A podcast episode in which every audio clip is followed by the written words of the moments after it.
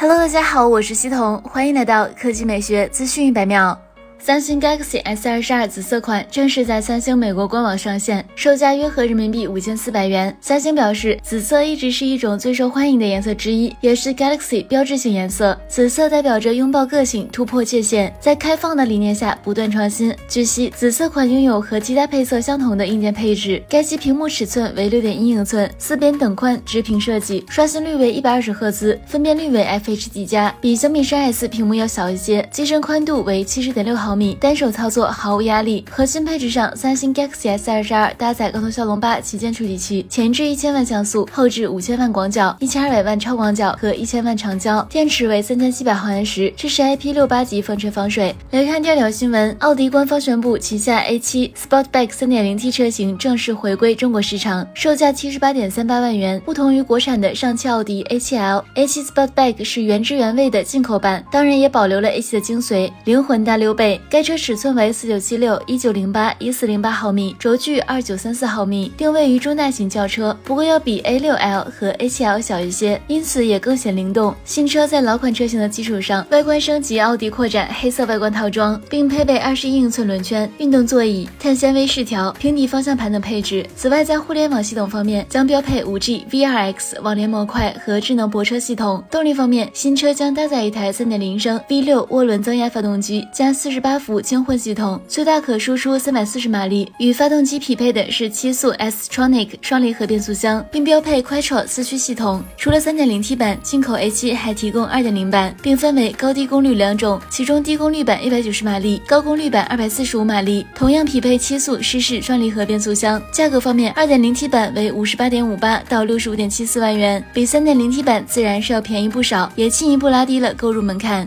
好了，以上就是本期科技美学资讯百秒的全部内容，我们明天再见。